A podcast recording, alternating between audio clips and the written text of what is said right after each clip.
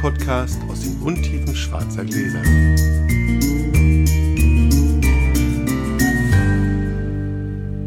Hallo Sascha. Hallo Felix. Oh, der totale Stress. ich sag's dir, ich bin gestern Abend um halb zwölf vom äh, Internationalen Riesling-Symposium wiedergekommen. Habe ich gesehen. Heute Morgen um neun haben wir schon mit Anja gedreht. Folge Webweinschule über die Loire. Jetzt produzieren wir schnell Podcast und heute Abend drehen wir dann die Verkostung, weil wir haben ein Verkostungspaket gemacht für die Loire. Ich mache kurz Werbung für das Verkostungspaket. Äh, fünf Weine. Alle von Clos genau. Dann kaufe ich die auch.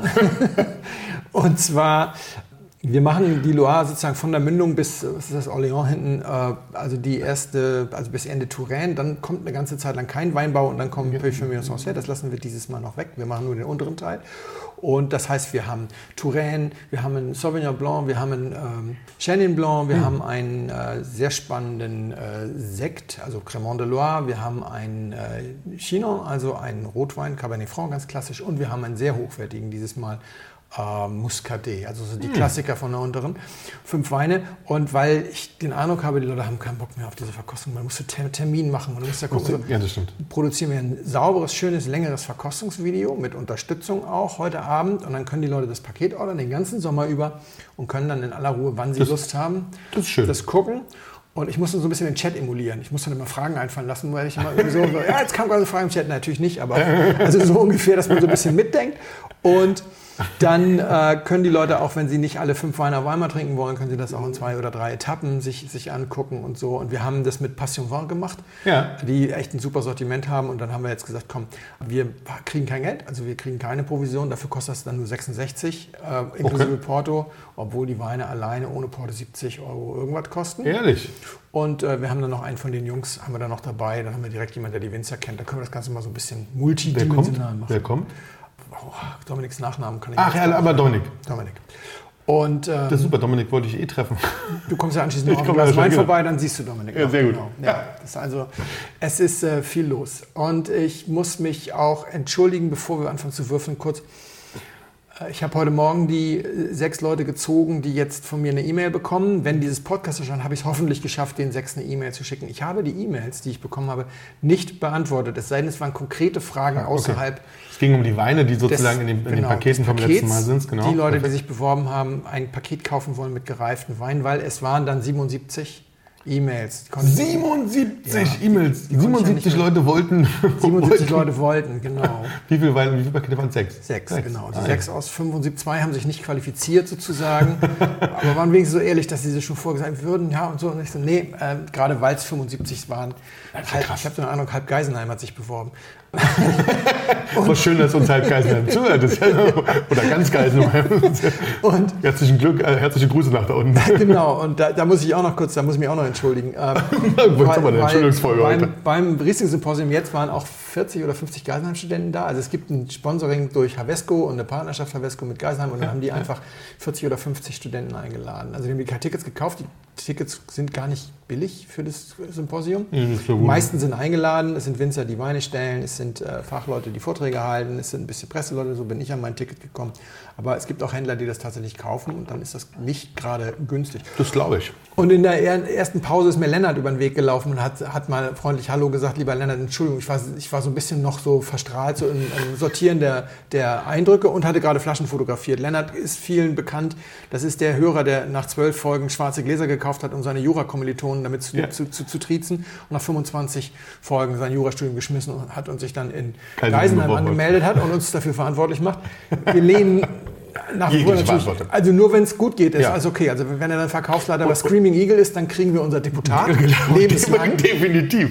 Also wir würden auch, wir würden auch andere Sachen nehmen. Es muss nicht bloß, es muss bloß halt wirklich ja. sinnvoll sein. Und äh, ich war so ein bisschen äh, kurz angebunden, sorry. Also, aber ich habe ihn ja noch ein paar Mal gesehen mit seiner Posse da irgendwie und ich, er wirkte da schon so ein bisschen wie der Leader of the Pack. Also ich glaube, er ist gut integriert. Das Ganze ist auf einem guten Weg. Ein zweiter Hörer hat mir noch geschrieben, er hätte mich gerne noch getroffen, aber ich bin tatsächlich mit äh, Schlusspfiff sofort raus, weil ich noch einen Zug zu kriegen hatte der sagte, da muss dir doch das Messer in der Tasche aufgegangen sein, hier bei diesem Weltkongress der RAF. ja, das stimmt. Aber, Weltkongress der äh, aber ich, ich äh, habe mich natürlich da nicht zu Wort gemeldet, weil ich mich nicht so sehr als Symposiumsteilnehmer sah, sondern eher so als Berichterstatter. Ja. Und dann sollte man sich da raushalten. Und ich werde es, weil er fragte, ich, nein, ich werde es nicht hier im Podcast machen, weil dadurch, dass ich da eben eingeladen bin und so weiter, finde ich es dann Akt der Höflichkeit, dass man das Medium wählt für die Berichterstattung, das in das dem. Kreis genau am, Genau. am verbreitesten ist. Also zu sagen, ja, ich habe übrigens berichtet, aber Sie müssen sich jetzt 45 Minuten Podcast anhören, kann man in anderen Fällen machen, Klar. aber, aber nicht bei so einer Geschichte. Deswegen wird es darüber mehrere vielleicht Geschichten im Podcast geben, Na, wenn die äh, Rieslinge im, so, Blog geben. wenn die Rieslinge so gut waren, dass man mehrere Geschichten schreiben kann oder so schlecht waren, das ist ja Nee, die waren schon alle herausragend. Ja, es sah auch, auf den Bildern wirklich gut aus, was Drei- da so der, stand. 63 der 63er Rosa-Lack feine Spätlese von, von äh, Schloss Johannesberg war wahnsinnig gut. Schön, das dass war, es da das, Probeflaschen gab zum Mitnehmen.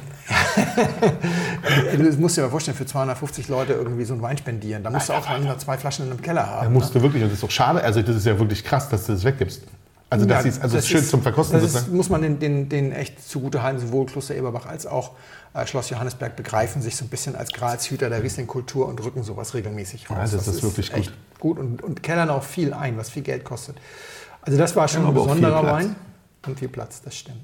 Das war ein besonderer Wein. Und was ich noch sagen wollte für diejenigen, die jetzt noch einen kleinen Tipp haben, und es gab tatsächlich einen Wein, den habe ich live während der Verkostung gekauft. Da habe ich da mal eine Viertelminute nicht mehr zugehört, sondern den Browser hochgefahren und geguckt, ob ich den nicht noch kaufen kann.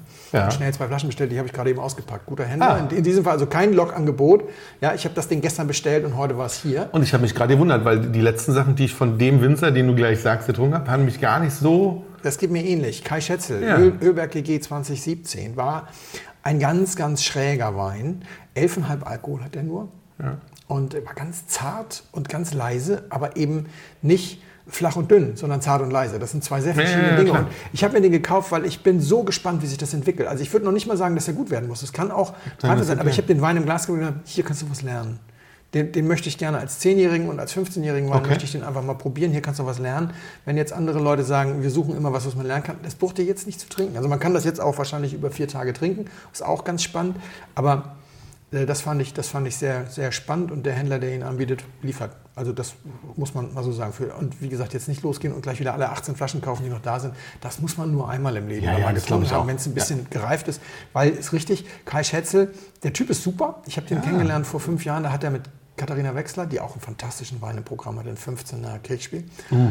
äh, haben die so eine kleine Privattour gemacht durch die Republik Katharina und Kai, Ja. sich in schöne Locations eingemietet und dann Leute eingeladen zu, zur, zur Verkostung. Und da habe ich die dann mal kennengelernt. Ich kannte die vorher nicht und fand die beiden total nett. Und da waren seine Weine auch noch mehr so, mein Ding war noch ein bisschen mainstreamiger, muss man schon so sagen. Er ist dann ja sehr wild geworden. Und, und, genau, und sehr am unteren Ende des Alkohols die ganze Zeit. Das macht er ja schon eine Weile und so. Also das ist, das ist, ein- das ist spannend, glaube ich auch. Also Also, der 17er war echt, echt sehr interessant. So, jetzt müssen wir ich bin da sehr entspannt, sehr gespannt, wo sich das hin entwickelt. So, Ich lass würfel. dich teilhaben. Ja, bitte, So. danke. Fünf Fünf, das ist ja wieder mal typisch. und zwei. Zwei. Ich darf anfangen. Sehr gut. Wir trinken den Lemberger S 2018 trocken vom Weingut Walz aus Ensingen in Württemberg.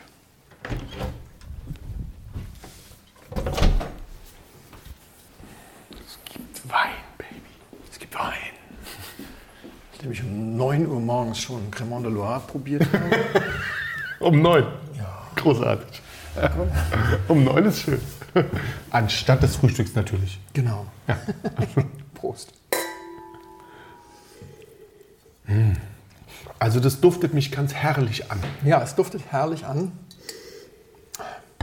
Ich habe den Wein jetzt vor einer Stunde mal kurz sturz dekantiert, doppelt und das hat ihm gar nicht so gut getan. Er hat sich ein bisschen verschlossen gegenüber vor einer Stunde. Aber das könnte sein, dass jetzt mit Schwenken er dann auch gleich wieder aufmacht. Ich war unterwegs. Viel unterwegs. Nicht nur, nicht nur Riesling Symposium. Ich war ja auch noch vorher beim Feinger Löwen in der Jury. Das ist der wichtigste Lemberger Wettbewerb. Ich habe Ja. so ein kleines lustiges Video gedreht, das da mit, mit drin ist. Das habe ich für Vipino gedreht, für meine Vipino-Kollektion. Und ähm, wenn ihr das sehen wollt, entweder auf meinem Insta-Kanal, ist so ein 5-Minuten-Video, für das ich viel Lob bekommen habe. Also insofern, es lohnt sich, ich glaube, ich ganz lustig, das zu gucken. Ich habe auch ein ziemlich, ziemlich verstrahltes Video mit Sam Hofschuster morgens um äh, halb oder nachts um halb zwölf gedreht. Das ist auch ganz lustig geworden. Das gibt es nur auf Instagram. Das Ja. soll auch gerne irgendwann mal verschwinden. Aber ich habe es mir in nüchternem Zustand angeguckt und habe festgestellt, das muss man nicht löschen. Das war auch so ganz Ich habe das, ich hab das, ich hab das tatsächlich, da war ich bei, einem, bei, bei dem Ärztekongress, habe da gearbeitet, habe ich mir das auf dem Weg morgens, äh, dann, dann, da habe ich mir das angeguckt, glaub, beim Laufen und hab ich, ich habe schon sehr vor mich hin gelacht, ehrlicherweise muss ich Ja, sagen. das- also, Also so leicht angetrunken kann man noch. Also es gibt ja Menschen, die werden lustig, wenn sie leicht angetrunken sind. Ich bin offensichtlich manchmal dazu in der Lage. Und Sam sowieso. Der Sam, Sam sowieso. Das äh, war sehr nett. Aber das andere Video kann man auf der Vipino-Profilseite von mir sonst auch sehen. Da findet auch so ein bisschen der Vereinger Löwe statt. Aber das war das, wo du, wo du nochmal erklärt hast, was du machst. Was ich Genau, mache, ja, ja, das habe ich auch gesehen. Das war wirklich gut. aus dem Leben eines Weinkritikers Auch, auch schön, schön zusammengeschnitten. ja, das stimmt. Hat auch ein bisschen Zeit Ja, gekostet. das glaube ich. Und in Full HD. Und ich muss sagen, ich mache jetzt Webweinschule wieder in HD Ready. Ich habe da extra ein paar Leute gefragt, habt ihr den Unterschied gemerkt? Aber die Leute gucken das eh alle auf dem Handy. Also insofern, weil das sind echt dann doch nochmal andere Datenmengen. Da. Ja, das dauert. in der- Mhm. Ja, das glaube ich. Auf jeden Fall Feinger Löwe. Ich bin da hineingekommen in die Jury dieses wichtigsten Lemberger Wettbewerbes, internationalen Lemberger Wettbewerbes, weil wir uns hier vor einiger Zeit mal etwas suffisant über die Öffentlichkeitsarbeit des baden-württembergischen Weinbaus im Allgemeinen und des, des Weinanbaugebietes Württemberg im Speziellen geäußert haben. Hat Und, also was äh, gebracht. der Herr Fischer, der Vorsitzende des Vereins und damit Cheforganisator dieses Wettbewerbs, sagte, ja, das wäre durchaus korrekt, was wir da so angemerkt haben. So richtig gut sind sie nicht und ob ich nicht Lust hätte, mal in seine Jury zu kommen. Ich gebe ihm jetzt Feedback hier drüber. Das ist nicht die ganz feine englische Art, aber es ist im Moment, sonst muss er dann noch drei Monate warten. Das stimmt. Ja, weil es ist schwierig. Der Kommt ganz auf an, wie das Feedback wird. ja, das wird, das wird durchaus kritisch. Ich habe durchaus meine Probleme mit dem Wettbewerb gehabt, aber das wird in keiner Weise gehässig oder sowas. Nur, nur Comics. Es wird auch nicht so Sind wir nie. Wird auch nicht suffisant. Das erste Problem, da muss ich mich fast so ein bisschen entschuldigen oder ich rechtfertige mich da an der Stelle. Ich hatte natürlich selber auch gehofft, dass ich mit meiner Teilnahme an dieser Jury-Sitzung ein bisschen das, was wir so gern Twitter-Gewitter, ne? also obwohl es ja gar nicht Twitter ist, sondern Instagram und Co., Ja, aber so ein bisschen Social-Media äh, Ja. Veranstalten würde. Und dann stellte ich fest, aber erst als ich da war, dass es eine Sperrfrist gibt. Also zwischen der Jury-Sitzung und der Siegerehrung vergehen zwölf Tage und in der Zeit darfst du nichts verraten. Das ist natürlich für so einen Echtzeitmenschen wie mich Schwierig. Kopfschuss. Ja, wird alles, was du machst. das Alles, was ja, ich genau. mache, wäre ja, das hier ist jetzt und hier ist der Sieger und dies und das und Da jenes. geht halt was, ja, genau. Ja, da geht halt nicht viel. Also habe ich irgendwie gesagt, das ist mein Arbeitsplatz für die nächste Zeit und irgendwie so noch so ein, zwei andere Sachen. Das, ist, das tut mir so ein bisschen leid. Und ich bin dann eine One-Man-Show. Andere Menschen haben ein Büro, die bereiten dann irgendwelche Sachen vor und sagen, poste das mal, wenn die Sperrfrist um ist. Aber ich war dann, glaube ich, fast war ich in Spanien, als die Sperrfrist dann um war. Auf jeden Fall war ich irgendwo ganz anders. Und das Ja. war dann, wäre dann auch so ein bisschen wie die Zeitung von gestern gewesen, wenn ich dann, dann nochmal auf meinen Medien das Ganze Und warum auf- machen Sie die Sperrfrist? Weil sie die Siegerehrung äh, dann in einem größeren Rahmen, glaube ich, machen und weil ja das ein internationaler Preis ist. Das heißt, die Sieger kommen dann teilweise ja auch mal aus Österreich oder Slowenien. Ach, und die wollen sie dann da haben, Die sozusagen. wollen sie, glaube ich, dann da haben. So war das zumindest in Vor-Corona-Zeiten. Die Siegerehrung ist medial auch so ein bisschen untergegangen, muss man ganz klar sagen. Ich glaube, das ist nicht mehr, da muss man, also würde ich, das ist nicht mehr up to date. das macht man nicht mehr. Genau, das glaube ich auch. Das ist Macht also, niemand mehr. genau. Das muss halt irgendwie, genau, ganz zügig gehen und ganz schnell raus und sowas. Das ist, ja, ja, verstehe ich. Deswegen habe ich so wenig davon, davon äh, berichtet. Mhm. Das tut mir ein bisschen leid. Nicht nur ein bisschen, es tut mir sehr leid. Und es ist aber auch zusätzlich eine vertane Chance für mich. Das heißt, ich gehe irgendwo hin und kann keinen wirklichen Content kreieren, weil der Content, den ich kreieren will, wäre Echtzeit-Content. Und da habe ich dann, also jetzt verdeckte Flaschen zu fotografieren, ist ja Quatsch. Und übrigens, Wie in zwölf schön Tagen, war. in zwölf Tagen sage ich euch, wer gewonnen hat. Dann machst du so ein Aufdeck, so ein Aufdeckvideo, so mit Tütchen, mit Genau. Socken abziehen von den Flaschen. Tadam. Okay, ja, nee. Die zweite Geschichte, was, Schade. was so ein bisschen äh, schwierig war, es gibt sieben Sieger, sechs kamen aus Österreich. Das ist natürlich Oh. auch ein bisschen schade und das ist, so wie ich das mitbekommen habe, äh, nicht das erste Mal in den letzten fünf Jahren, dass Österreich so dominiert hat. Und das liegt einfach am Teilnehmerfeld aus Deutschland. Also Machen nicht alle mit. Nee, es machen nicht alle mit. Und das finde ich, also da, da kann ich nur sagen, bei Best of Gold macht ja teilweise sogar Fürst mit. Ja. Ja. Und, und so, also da sind, das ist ja so ein bisschen, wo ich sage, Leute, da waren die auch ein bisschen enttäuscht. Da haben die auch angedeutet, dass sie da nochmal irgendwie ein bisschen rumgehen wollen. Klar. Aber es kann nicht sein, ich weiß gar nicht, ob überhaupt ein GG am Start war. Ein, zwei vielleicht. Aber Aber es ist halt schade, warum wollen Sie, also wollen Sie sich nicht, dem, dem, nicht der Konkurrenz stellen? Denken Sie, Sie sind zu gut? das glaube ich nicht. Ich weiß nicht, die Österreicher schicken gut ein, aber ganz ehrlich, und das ist nicht bös gemeint, bei den Österreichern sitzt halt der zweite Anzug. Der sitzt bei uns noch nicht.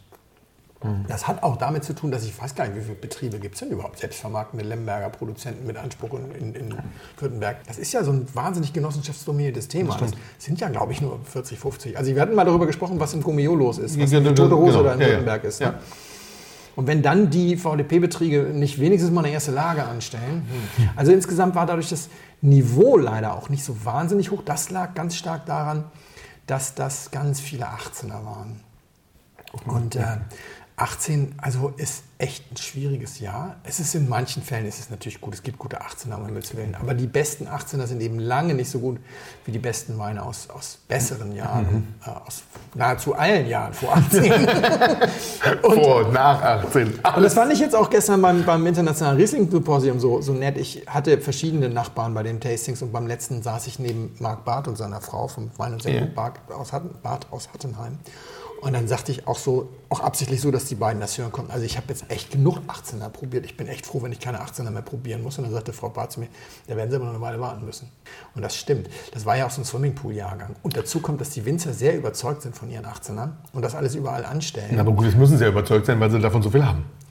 Ja, das, jemand sagte beim Symposium auch, Winzer hätten die Pflicht und sollten sich wirklich ein bisschen mehr bemühen, sich öfter mal in ihre Kunden hineinzuversetzen. Das sei in den letzten Jahren ein bisschen wenig passiert. Das stimmt auch. Also 18 ist ein tolles Jahr für Leute, die gerne frisch nach der Füllung leckeren Wein möglichst trinkreif trinken, ähm, die gerne Sonne in Flaschen haben, die nicht so gerne Säure mögen.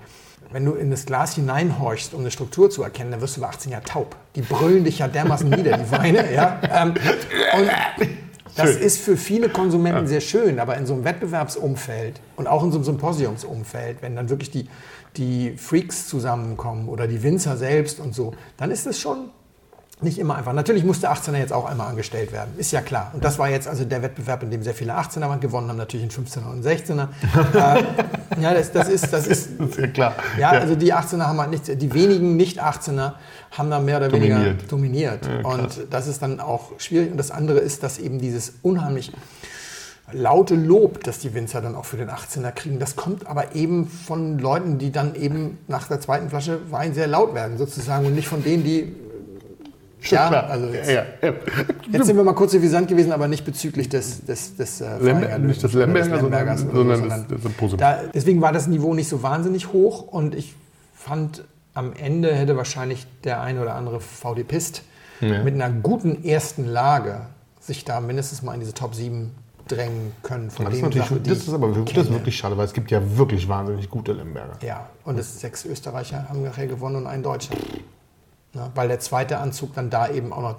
Also, was weiß ich was, Kruzas Perwolf steht da auch nicht. In, in, oder, oder, oder Marienthal von, von Ja. Triebaumer oder Prila oder so. Das steht da auch nicht, aber die schicken schon trotzdem ziemlich, ziemlich, ziemliche Granaten dahin, dahin. Und das ist ein bisschen schade. Da würde ich auch wirklich an die Kollegen da, gerade vom VDP, appellieren, dass sie mal ein paar GGs und Co. anstellen. Das kostet ja nichts. Das wird ja von Winzern organisiert. Das ist, die zahlen, glaube ich, 50 Euro pro Wein. Damit ist dann gerade mal unser Hotel und unser Abendessen bezahlt. So ungefähr. Also das ist, deswegen äh, können sich die Winzer das, glaube ich, wirklich gut leisten. Aber dann vielleicht fürs nächste Mal ja auch, wenn, sie, wenn die was anstellen sozusagen und dann die bessere, schnellere Kommunikation, Genau. dann macht es für die natürlich auch deutlich mehr Freude und Sinn sozusagen. Ja? Ja. Einfach nochmal rein, sagen, Leute, das ist kein Aushängeschild. Wir haben den Wettbewerb auf unserem Grund und Boden. Wir haben die Mehrzahl der Eyeballs und Ears und so weiter von den Leuten, die diesen Wettbewerb wahrnehmen. Aber wir stellen die Minderheit der Sieger. Das müssen wir nochmal ändern. Da, muss, da muss man dringend dran. Vor allem, weil dieser Wettbewerb auch im Heimatmarkt genutzt wird. Das heißt, es schicken auch Österreicher ein, die in Deutschland dann gar nicht erhältlich sind. Und das ist das Tödlichste, Ja. wenn du so einen Wettbewerb auf deutschem Boden machst und dann gewinnen Weine, die es hier nicht zu kaufen gibt. Damit beerdigst du irgendwann den Wettbewerb. Na klar. Und dann mal die Verkostung. Das war auch nochmal ganz interessant. Und jetzt muss ich vorab nochmal, weil jetzt müssen wir mal über meinen Waterloo reden sozusagen. Jetzt muss ich vorab nochmal was erzählen. Und ich erzähle jetzt eine Geschichte zum dritten Mal im Podcast. Ich entschuldige mich bei denen, die alle Folgen gehört haben. Aber wenn wir es nicht erzählen, dann haben wir so eine Insider-Situation, bei der jetzt 300, 400, 500 Leute sagen, worüber reden die. Okay, los. Dann ist ja auch nicht so. Ich glaube, die trinken alle zu viel, die haben das eh vergessen. Ja, ja. Das könnte sein. Ja.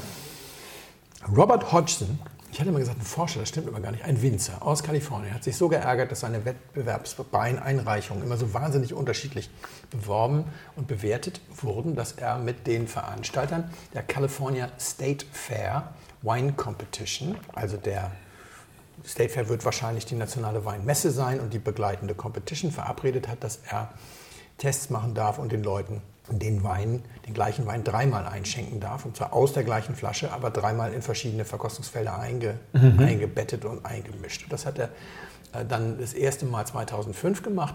Und es kam dabei heraus, dass nur 10 Prozent der Leute den Wein eine Viertelstunde, eine halbe Stunde später genauso bewertet haben wie vorher.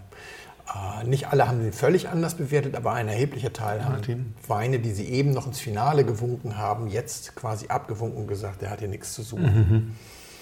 Die Leitung des Wettbewerbs hat daraufhin gesagt, das ist doch super, macht das doch gerne öfter. Weil wir schmeißen dann die letzten 20 Prozent, die sich total widersprechen, schmeißen wir dann einfach aus der Wertung. Und dann können wir sozusagen eine Qualitätskontrolle machen. Ja. Wir haben versucht, das der Not mit Tugend zu machen. Nur Hodgson hat das dann sehr genau genommen und hat sich alle Namen gemerkt. Und kam dann nach drei oder vier Jahren zu dem Schluss, dass leider diejenigen, die besten 10 Prozent eines Jahres im nächsten Jahr samt und sonders inkonsistent waren und in die Kategorie derer fielen, die man disqualifizieren musste. Also es gab auch keinen, der das konnte. Ja. Also es ist nicht eine Frage des Könnens. Wir haben das schon zwei, dreimal diskutiert. Das stimmt. Und ich habe damals einmal, weiß ich, gesagt, das ist erstmal verstörend, aber California State Fair, das ist ein Riesenwettbewerb. Wir wissen nicht, wer da verkostet. Ich habe erzählt, bei der Frankfurter Weintrophy kann jeder mal mit verkosten. Nee. Gibt auch nur Mittagessen und Anreise musst du selbst mal. Mein lieber Freund Andreas Göpfert, unser lieber Freund Andreas Göpfert, der Chef der Frankenweinwerbung, der wirklich keine Ahnung von Wein hat, es sei denn, es ist Silvaner, Nein, ist ja, falls er das hier hört, so darf man es nicht sagen, der keine Weinausbildung hat, der viel mitverkostet, auch bei den Qualitätsweinprüfungen etc., aber nicht mit Stimmrecht, also einfach, yeah. weil der wirklich ein guter Silvaner-Verkoster ist, aber selber von sich sagt, äh, davon ab ist dann nicht mehr viel, weil yeah. er auch vor allem sehr monothematisch unterwegs ist.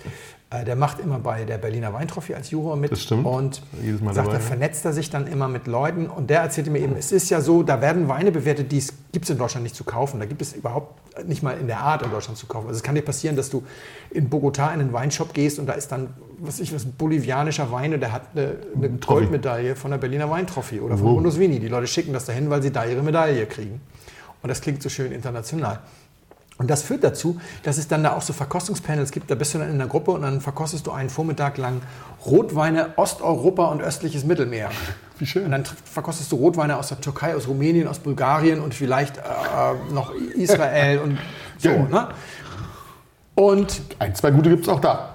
Naja, wenn du Leute, die nicht viel Ahnung von Wein haben, trinken zum ersten Mal in ihrem oder probieren zum ersten hm. Mal in ihrem Leben diese, die brauchen natürlich eine Weile, ja, und wenn Sie sich dann eingegroovt haben, worauf Sie vielleicht achten wollen und sagen, naja, der hat jetzt wenigstens keine grünen Noten, deswegen finde ich ihn gut. Und beim nächsten Mal, wenn Sie dann schon höhere Ansprüche haben, finden Sie den nicht mehr so gut. Das ist ganz normal, dass in so einem Kontext dann auch solche Geschichten zustande kommen. Die Frage wäre Klar. halt, was passiert, wenn du sowas bei Best of Gold machst? Wo Leute kommen, die sich mit Silvaner auskennen und, und so weiter und so weiter. Das habe ich damals gesagt. So. Jetzt hatten wir eine Verkostungssituation beim Verhänger Löwen, die war für mich neu und die war für mich ein bisschen stressig. Wir waren sieben Juroren. Ja. Gute Leute, bekannte Leute. Es war auch dabei der Rudolf Knoll, eine Legende, Gründer des Deutschen Rotweinpreises, 30 Jahre für die Wienung gearbeitet und, und, und. Aber nicht ganz so unumstritten als Legende wie meinetwegen Jens Prive, weil häufig auch mit Urteilen, die nicht so wahnsinnig mehrheitsfähig sind. Und ich lernte ihn dann ja jetzt auch kennen und merkte, okay, ich sage es jetzt mal ganz offen hier, so in unserer kleinen Community muss man jetzt nicht rumtröten. Leute, die sagen, er sollte jetzt vielleicht mal in Ruhestand gehen, kann ich jetzt auch verstehen, sagen wir mal so. Okay. Weil ab einem gewissen Alter sind manche Menschen ja einfach komplett davon überzeugt, dass sie es einfach geblickt haben, alles. Oh ja, das kenne ich, auch, kenn ich auch aus dem Fotografenbereich tatsächlich. Ja. Original. Es gibt ein Alter, da sollte es Schluss sein. Und wir hatten diese Situation Covid-bedingt, dass wir weit auseinander saßen, sieben Leute, es gibt dann so einen Flight, der wird im Ganzen eingeschenkt, es wird dann verkostet, es wird Notizen gemacht, es werden äh, Urteile gefällt. Und das erste war schon mal so, dass du dann merktest, oh, ich bin der Letzte, der noch verkostet, die anderen sind alle schon fertig. Fängt das Adrenalin an zu pumpen. Kannst du machen, was du willst. Kannst du nichts gegen machen. Du merkst, Klar. du bist der Letzte, alle warten auf dich, pumpt das Adrenalin. Adrenalin verfälscht die Sinneswahrnehmung, selbstverständlich. Das zweite, also dann hast du angefangen, schnell zu machen. Das zweite war, wir haben dann immer so die Punkte vorgelesen Und dann war irgendwie Schluss und ich war ganz irritiert, wird ja gar nicht Gar nicht diskutiert, diskutiert und gar nichts. Und ich bin das eigentlich von anderen Verkostungen, nicht nur vom Best of Gold, sondern auch zum Beispiel beim Preis des Internationalen Silvaner Forums, aber auch bei ein, zwei anderen Sachen, wo ich schon dabei war, ist es eigentlich üblich, dass man mal kurz so Innehält und mal redet, was, was da los ist. sagen, welche, was sind eure Flight-Favoriten? Und wenn da alle sagen Wein 3, müssen wir gar nicht lange diskutieren. Aber wenn da einer sagt 1, einer 2, einer 3, einer 4, einer 5, dann kann man mal drüber reden. Und dann Durchaus. kam also, dann das erste Mal kam dann, also nicht bei der ersten Abgabe, aber als das erste Mal so eine krasse Nummer kam, habe ich dann mal gefragt, wie ist das denn hier eigentlich? Wird eigentlich so ein bisschen diskutiert und wäre das nicht so ganz spannend? Weil wir hatten eine Wertung, die ging von sage und schreibe 78 bis 92 Punkte. Für den gleichen Wein. Mit den gleichen Wein. Original. Ja, ich lag, bei, ich lag bei 88 und es war Rudolf Knoll dabei, 78 lag. Und dann habe ich gesagt, können wir das vielleicht mal sogar, also weil ich ja vielleicht auch was lernen möchte und, und ich bin zwar natürlich als Lemberger Verkoster jetzt kein Anfänger, ich habe schon viel Lemberger verkostet, aber jetzt auch nicht riesig viel, Ja, ja, aber ich sage, ich kann's. Ne? man kann mal drüber reden auf Genau, da ja. wollte ich mal so drüber reden und dann kam also einer Per war, einer Per Holm, der Präsident der Sommelier Union, war einer von den 92ern und der andere war also ein Sommelier aus dem, aus dem äh, Porsche-Restaurant, der erklärte dann, was er an dem Wein mochte und der hat das sehr stimmig so vorgetragen. Naja, es ist so ein ganz urtypischer Lemberger. Wir haben so eine leichte Tabakwürze dabei, vielleicht auch so eine, so eine gewisse Kräutrigkeit, dazu eine sehr strahlende Frucht. Die Säure ist gut tragend, äh, Tannin ist gut eingebunden. Das ist sehr typisch, das ist sehr rund, das ist sehr gut, hat noch ein bisschen Potenzial, gefällt mir ausgesprochen gut. Und dann äh, fragte ich den äh, Herrn Knoll, was, was denn äh, Seine 78 sind, Also, ja. also, naja, das, das riecht nach Waschmittel und das schmeckt wie Trollinger mit Lemberger aus dem Supermarkt. Und dann guckt er alle so an, so nach dem Motto, dass ihr das nicht begreift. Ist mir ja ein Rätsel. Lud auch nicht zur Diskussion ein. Okay, er wusste es halt. Er wusste es halt. Also es ist jetzt nicht so, dass er da jetzt durchmeandert wäre. Die meiste Zeit war ich tatsächlich bei meinen Bewertungen relativ nah an ihm, näher Ja. als an den meisten anderen. Ja, ja. Das ist nicht das Thema. Es geht mir nur darum, Wie dass du wir das kommunizierst. kurze Zeit später eine Situation hatten, da lasen alle die Noten vor und das ging so, ich glaube, das war 86, 87, 89, 90, 91, 92 und einmal 82. Aber die kam von mir. Klassische Situation bei Best of Gold, hätte ich sofort gesagt, stopp, ich muss noch mal Ja, nachprobieren. genau. Aber der Flight war schon abgeräumt, wurde schon ein neuer eingeschenkt. Ja? Ja. Ich muss noch mal nachprobieren und dann hätte ich jemanden, der 90 gezückelt, gesagt, warum gibst du dem 90? Und dann hätte der mir beispielsweise erzählt, ist dir mal aufgefallen, wie lang der ist? Oder Ja, findest ja, du nicht, dass diese... ja. Und dann schmeckt man da noch mal rein.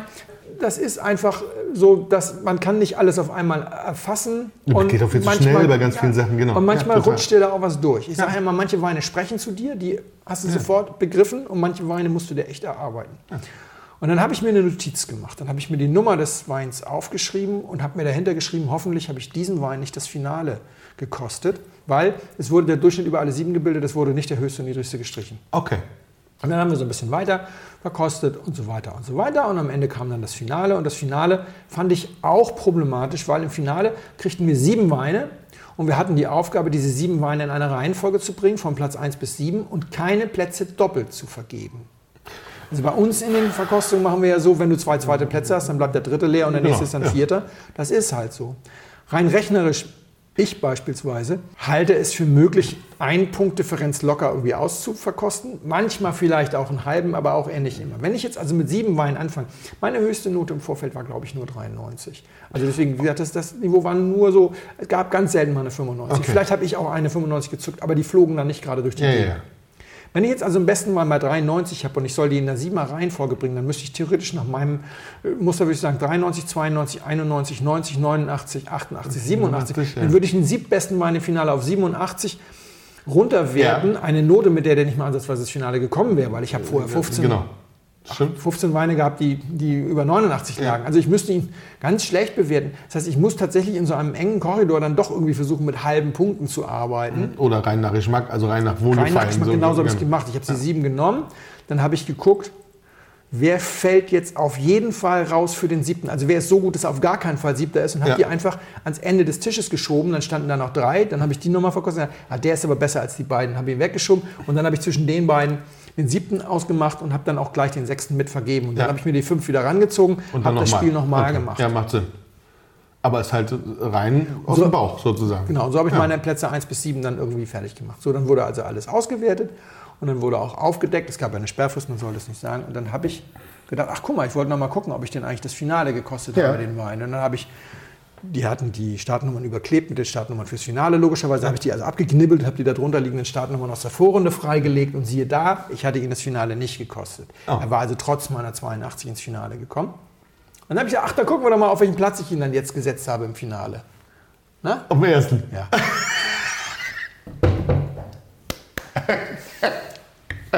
Schön, schöne Geschichte. Aber Von wirklich. 82 auf bester Wein Ja, in anderthalb Stunden. Ja, krass. So, und ich mache das Wir jetzt. können es. Ich mache das jetzt öffentlich, weil mir ja nichts peinlich ist, aber Ja. nee, das war mir natürlich peinlich. Das hat, Hey, aber es ist, es ist mir dann wieder nicht, nicht so peinlich, weil. Dass man es nicht sagen kann. Ja, das Ja, deswegen, ja. also wenn ich es nicht sagen würde, niemand anders würde sagen, weil die haben das nicht dahingehend ausgewertet. Die wissen das wahrscheinlich gar nicht. Also wenn ich das jetzt nicht rumposaunen würde, würde das nie rauskommen. Außerdem würde ein Wettbewerber oder ein Wettbewerbsveranstalter das niemals sagen, würde, kriegst ja nie wieder einen Juror, wenn Ja, du dann stimmt. Leute bloßstellst. Jetzt müssen wir mal darüber reden, wie sowas zustande kommt. Beziehungsweise vorher können wir nochmal dann darüber reden, was danach passiert ist. Ich bin dann weitergefahren äh, nach Erlangen zu Sam, zu Sam Hofschuster, zu Wein Plus und wir haben zwei Spaßvideos gedreht und ich habe keine Weine dabei gehabt. Äh, Das wollte ich nicht, ich wollte den nicht mit mir rumschleppen, sondern hatte seine Assistentin gebeten, Bei. Du hattest keine Spaßweine bei, sondern seine Assistentin. Also, ich habe hab die angerufen und gefragt, kannst du mir vier Weine aus eurem Archiv raussuchen? Okay. Und zwar aus der jüngsten Silvaner Verkostung und aus der jüngsten Lemberger Verkostung, jeweils den bestbewerteten Wein und den Wein, der am schwächsten bewertet ist, in Klammern, aber noch veröffentlicht wird. Also unter 85 Ja. werden die Weine in die Datenbank gestellt und so, aber in den Verkostungsreports, die dann für Abonnenten Bis- bis zugänglich 85 sind, sozusagen. geht das bis Okay. 85. Und dann hat sie die rausgesucht und dann habe ich mit Sam Blind verkostet und beim ersten habe ich noch auf die Reihenfolge geachtet, habe ich also geluschert, was es ist und habe ihm erst den mittelmäßig bewerteten und dann den gut bewerteten gegeben. Das ist das erste Video. Man kann diese Videos auf, der, äh, auf dem YouTube-Kanal der Webweinschule sehen und das war beeindruckend. Also erstmal kam er relativ schnell auf Silvaner und dann kam er relativ schnell auf die jüngste Verkostung und dann sagte, das ist so mittelmäßig guter Wein und so. Und hat den ersten Wein sehr, sehr treffend beschrieben und hat ihn exakt so bewertet wie in der Okay. äh, Hauptverkostung. Hat den Jahrgang auch richtig gehabt. Und wenn ich ihm noch mehr Zeit gegeben hätte, er wahrscheinlich irgendwann den Wein genagelt. Beim zweiten war das noch ein bisschen krasser, weil er roch rein und sagte, ouch, das ist jetzt Mais Rotenfahrt, dann hast du dir irgendwie was Mittleres und was sehr Gutes geben lassen. Oh, das ist blöd, davon habe ich keine Konterflasche. Das ist die einzige und, Ja. und, und, bla, bla, bla. Und dann verkostete er, nahm den Wein im Mund und sagte sofort, oh Gott, das ist ja noch schlimmer. Das ist ja das Maustal von Luckert. Also sofort. Echt? Das ist beeindruckend. Und sagt er, zum Glück habe ich da privat noch drei Flaschen gekauft von, weil er hatte ja nur damals wegen des Frostschadens nur ganz wenige davon. Sonst wäre ich jetzt echt böse, weil das ist, äh, ne, das muss man aber noch liegen. Und ich fand den Wein aber jung auch schon grandios. Ja, ja. Das war wirklich beeindruckend. Das ist Sam in Hochform gewesen. Und Ja. dann haben wir das zweite Video gedreht. Wir haben also quasi eigentlich weiter verkostet. Und im zweiten Video habe ich das gleiche Spiel noch mit den Lembergern gemacht. Da habe ich aber selber blind verkostet. Da habe ich also nicht mehr geguckt, was zuerst kommt. Habe das blind geöffnet, Korken gezogen und irgendwie so hinten in der Ecke getan. Und da hatte er dann erstmal Mühe, Lemberger zu verkosten, ist viel schwieriger als, als Silvaner oder Riesling. Man hält das sehr schnell erstmal für, für Syrah. Erst wenn dann so eine, so eine bestimmte Tabaknote kommt, dann wird das unter Umständen mal einfacher. Da hat er ziemlich lange gebraucht, aber als er ihn dann hatte, hat er das dann gemerkt. Also, ach guck mal, du wiederholst hier das Spiel. Und dann hat er aber, weil der erste Wein so ein bisschen, ihm so ein bisschen zugänglich vorkam, hat er gedacht, ich hätte ihm, das wäre jetzt der hochbewertete zuerst. Und dann hat er sich den schön verkostet. Kann man auf dem, auf dem Video kann man das, kann man das sehen. Geil. War Ist total also eine, ist eine Falle getappt sozusagen. Er war ja keine Falle, weil ich habe sie ihm nicht gestellt, Genau, weil ich wusste ja, es selber ja, genau. nicht. Ich hingegen, das muss ich zu meiner Ehrenrettung sagen, sagen ich würde jetzt aber eher sagen, wir haben jetzt den niedrig bewerteten zuerst. Lass mich dann aber durchaus auch schon von ihm bequatschen. aber wenn mir ins Gesicht guckt, das ist jetzt keine, der wird sehen, dass ich die ganze Zeit skeptisch bleibe. Ne? Also ich lasse mich so ein bisschen- und ich sage das mehrfach, glaube ich, dass ich, hm, ich bin da nicht so dabei und so. Und dann kam der, kam der zweite und dann hat er den so ein bisschen runtergemacht. Und das war dann sein bestbewerteter. Und wenn man sich das aber anguckt, dann stellst du fest, das geht, weil das Hirn interpoliert da so viel dazu. Ja, wenn, du jetzt, wenn du irgendwas glaubst zu wissen. Ja. Ja. und wenn wir 25 Bilder in einer Sekunde mit dem Auge kriegen, dann interpoliert das Auge daraus eine flüssige Bewegung beim Film. Du kannst deinem Auge nicht befehlen, ich möchte bitte Stop Motion sehen, Ja, ja, wenn du Fernsehen genau, guckst. genau, es schafft diese Ja, genau. 25, macht es automatisch. Oder beim Hören zum Beispiel mit der Sampling-Abtastrate von 44 Kilohertz bei der CD, da gab es Leute, die sagen, ich höre das, aber den Unterschied lange gestritten. Dann kam die 48 Kilohertz Abtastra- Abtastrate von Philips für das, für das DRT. Da war dann endgültig Schluss, gab es keine Laborversuche mehr, in denen jemand sagen konnte, das ist die digitale Ja. Aufnahme, das ist die analoge Aufnahme. Das Ohr interpoliert auch. Warum soll denn der Geschmack nicht interpolieren? Ja. Als einziger. Nein, das macht er nicht. Natürlich interpoliert er auch. Und wenn Ja, du dann in irgendeine Richtung gehst, dann interpoliert er da lustig. Und Sam war halt aus seiner Comfortzone rausgezogen, ne, vor, die, vor, die, äh, sag mal, vor die Tastatur sozusagen. Ja, ja. Er sitzt uns immer hinter der Tastatur und ist ganz analytisch und jetzt hatte ich ihn da halt irgendwie rausgezogen und er musste jetzt zu meinen Bedingungen verkosten. und man kann das wunderbar sehen, wie er quasi in die Falle tappt, während wir uns darüber unterhalten, dass man das nicht machen soll. Ist ja noch geiler. Weil wir uns über diese 2002er Hünst- Künstlerhölle Goldkapsel Gate unterhalten haben, Ja. wo die Vino mal so vorgeführt hat und ihm den Wein irgendwie so auf die Schnelle mal zwischendurch und sag mal was und dann war er irgendwie bei 86 Punkten und hat ihm drei Wochen vorher 100 gegeben als ersten Wein überhaupt bei Weinplus. Und über die Geschichte ist ganz spannend, die erzählt er da auch noch so ein bisschen. Die haben ihn dann sehr vorgeführt. Da war er noch das New Kid on the Block, da musste Okay. er sich an ihm nochmal abarbeiten. Und dann erzählt er eben, wie man sowas vermeidet, während er genau in diese Falle tappt. Seitdem gibt er keine 100 mehr. Doch, doch, gibt es. Das Video, das Video kann man auf, wie gesagt, auch auf der Webweinschule. Demnächst gibt es das auch irgendwie bei Wein Plus zu sehen, aber im Moment noch exklusiv auf dem YouTube-Kanal.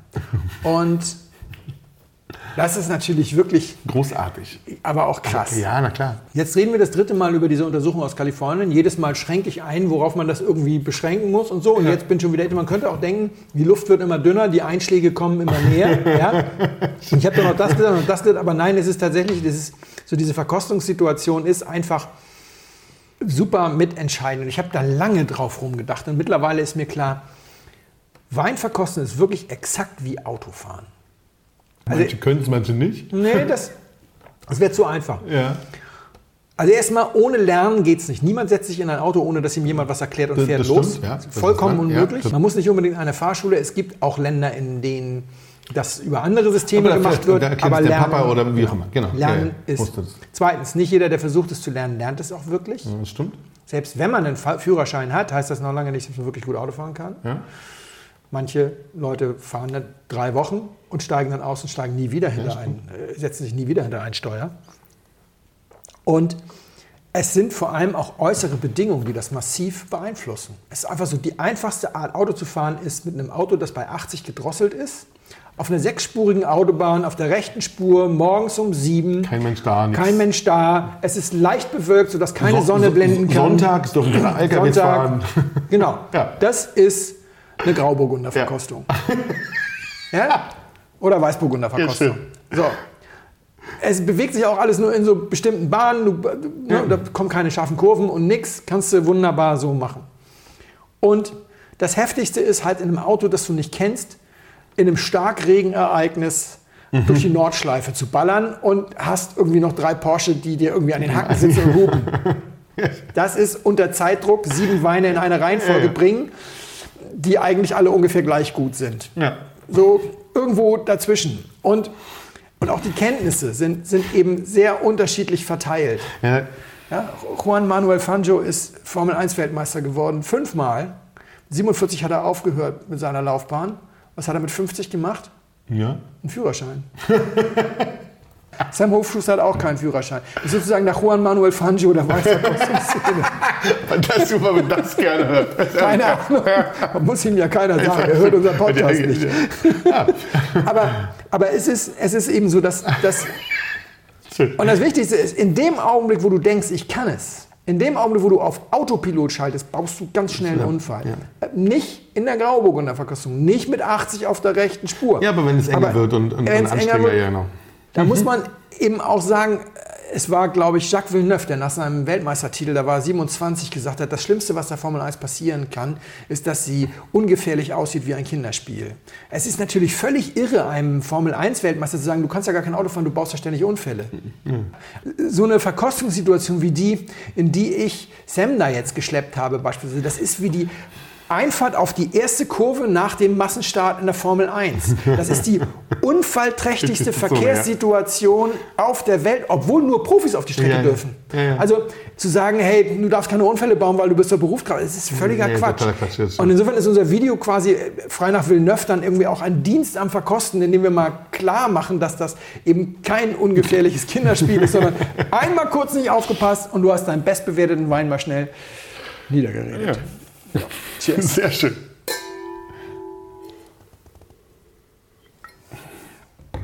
Alle. Mm, Jetzt willst du von mir was zum Wein wissen, wa? Ja. Ah, so. Also, ganz strahlende, hellrote, zartige Kirschfrucht. Also es hat sowas, hat sowas Kirschiges so ein bisschen, ja, so ganz, aber ganz strahlend. Das ist jetzt nicht so eine dunkle, so eine dunkle, schwere Kirsche, sondern es, es hat sowas. Kennst du die Glaskirschen?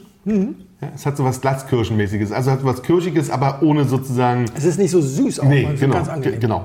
Und ähm, ganz strahlend, ganz fein, schmeckt auch nach wahnsinnig wenig Alkohol. Also schmeckt nicht nach viel Alkohol, sondern mhm. jetzt so 13 wahrscheinlich. Ja? Ich Irgendwie glaube, so. er hat so 13, 13,5. Genau, also alles äh, sehr schön eingebunden.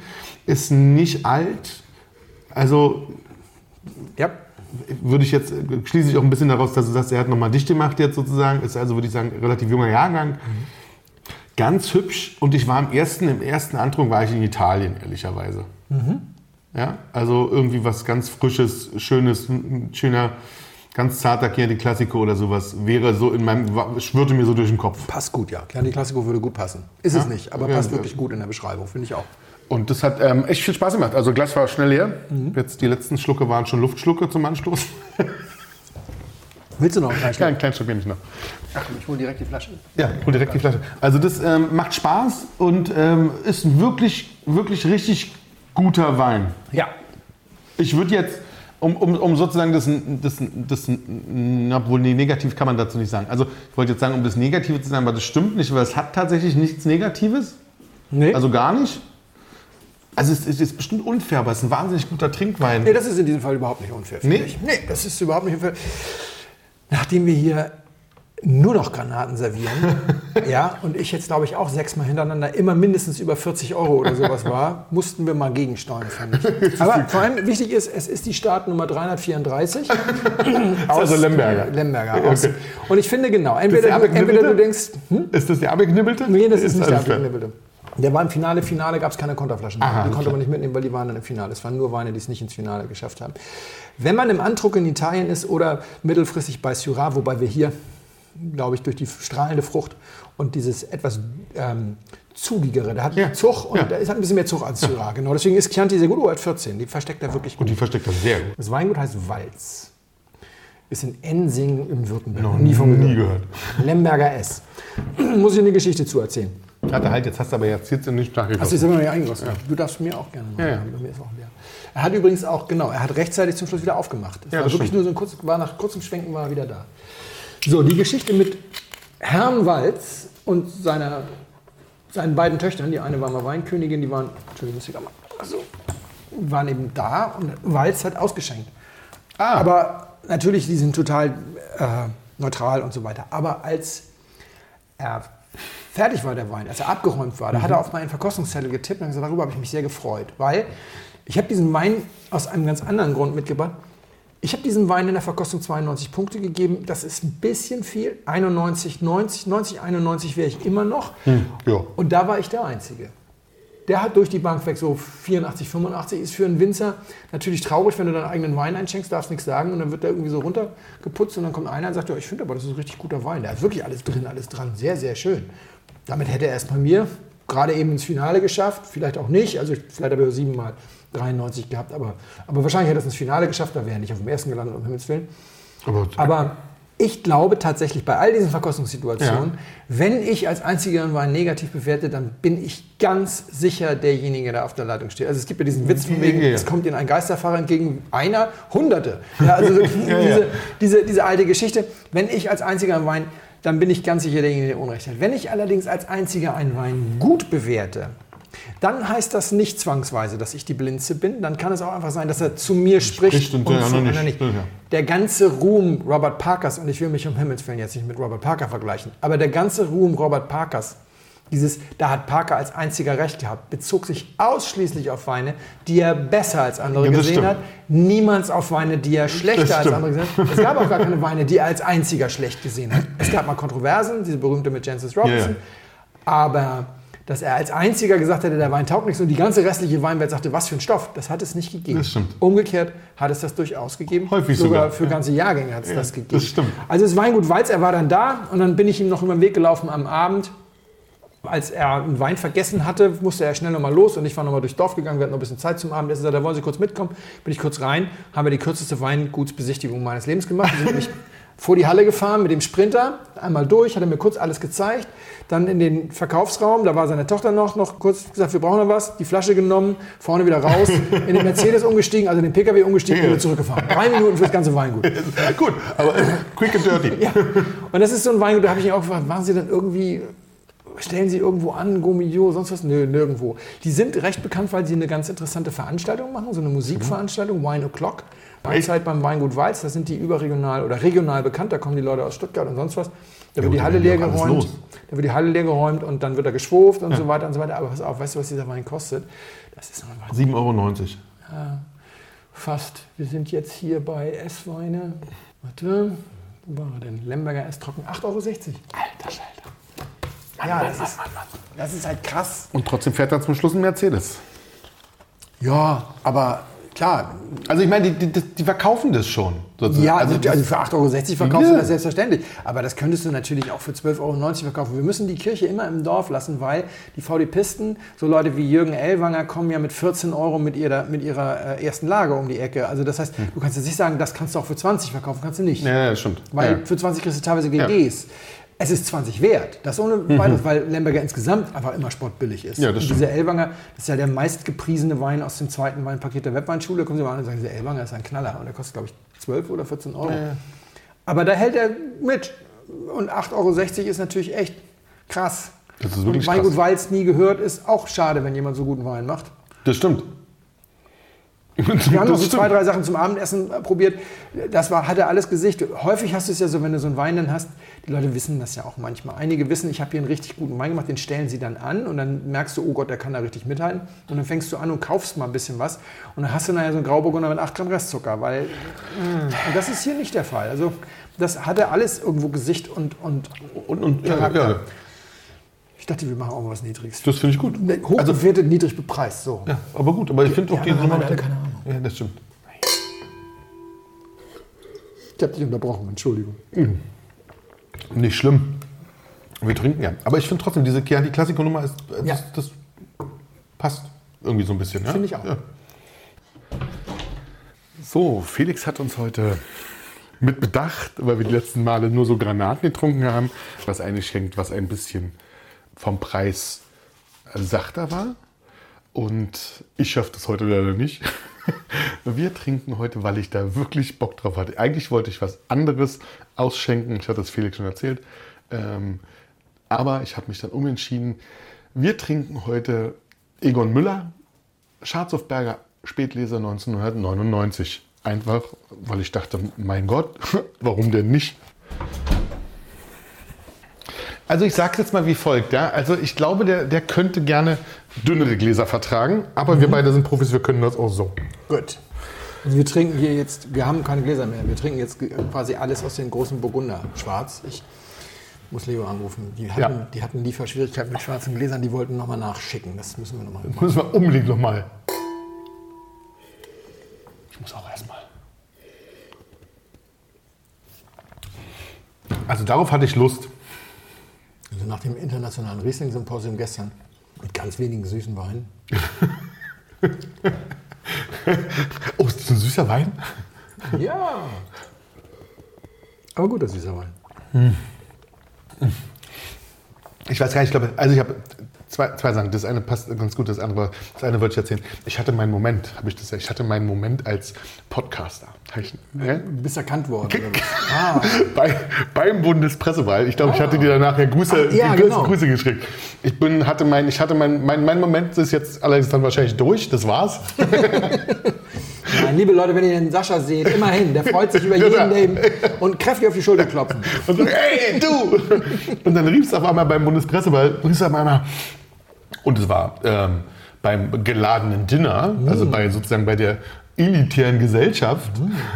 Ich sag mal, Sascha, bist du das? Was machst du denn hier? Ich wusste gar nicht, dass du sowas machst. Und ich war mit der Mercedes gebucht Ja. und bin da oben dann rumgestiefelt und hatte äh, quasi liebevoll die Mercedes-Gäste zu umgarnen, sozusagen mit Fotos, ja, alles was so die High Society der Mercedes-Gäste war. Damit die wissen, dass sie auf dem Presseball waren. Genau. Damit sie ihren Freunden zeigen können, dass sie auf dem Presseball waren. Aber so würden die das niemals darstellen. Nein, um natürlich nicht. Um Gottes Willen. Nee, das war aber auch, also die sind, die sind wirklich nett. Ja, das kann man gar nicht anders sagen. Und das ist auch ein, ein guter Job. Kann, kann, man, kann man auch nicht sagen. Also bist halt auf dem, da auf dem Bundespresseball und machst halt ähm, nur für Mercedes, brauchst dich um keine anderen Gäste kümmern. Also ein paar, ein paar Promis mache ich noch mit, also ein paar Berliner Bürgermeisterin. Es hatten, es war lustig, Bundespresseball, alle Minister hatten abgesagt, es war kein einziger Minister da. Niemand. Das ist ja eine Katastrophe. Und warum? Eine gute Anekdote am Rand. Ist tatsächlich so, dass der ukrainische Botschafter sich angemeldet hatte und eingeladen wurde. Das war so ein Bundespresseball, so ein bisschen quasi auch ähm, Flagge zeigen? Flagge zeigen, Ukraine. Und ähm, der hat dann natürlich ähm, eine Rede gehalten oder hat sich dann, ja. ähm, Und daraufhin, ich würde es jetzt mal, vielleicht würde mir der ein oder andere widersprechen, aber ich würde es jetzt mal so runterbrechen, ja. Daraufhin ähm, hat das erste Mal seit Jahren der Bundespräsident sozusagen seine Teilnahme abgesagt, weil sonst tanzt der, ist er immer da und macht auch das Antanzen sozusagen. Ich habe es in, ich hab's in meinen Jahren, glaube ich, ich mache das sehr, sehr lange schon, habe es noch nie erlebt, dass der Bundespräsident nicht da war. Ähm, aber es passt natürlich in das, in das Bild gerade sozusagen. Ja? Also fährt nicht, noch nicht in die Ukraine wegen dem Streit hin und her. Und daraufhin waren noch immer weniger Minister da. Und Und, natürlich zum Schluss, na klar, wer will denn der Letzte sein? Also gehst ja nicht hin und bist der Letzte. Ja? Also nur noch, also Berliner Bürgermeisterin und ein paar andere, aber halt nichts mehr, was sozusagen nach Bundespolitik aussah.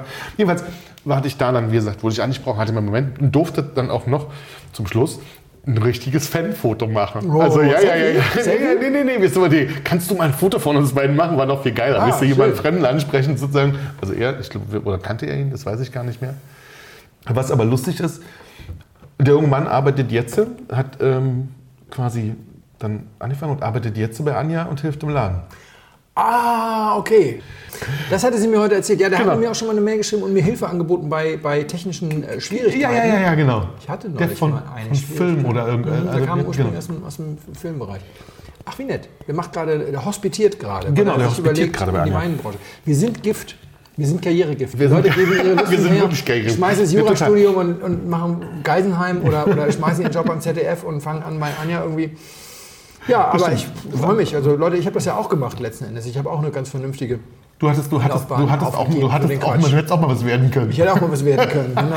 Dann aber jetzt, jetzt, jetzt hangeln wir uns von Moment zu Moment Ja, sehr sozusagen und, und hoffen, dass uns irgendwer auf der Welt irgendwo erkennt und sagt, "Ah, bist Sag du mal ganz kurz. Bist du sagst, ich hätte noch was, ich hätte, ich hätte noch eine. Mach wollte mal, noch, aber ich wollte dich Ja, vom bitte. Bundespresseball nochmal nicht vom Haken lassen. Nee, nee. Was wird denn da getrunken?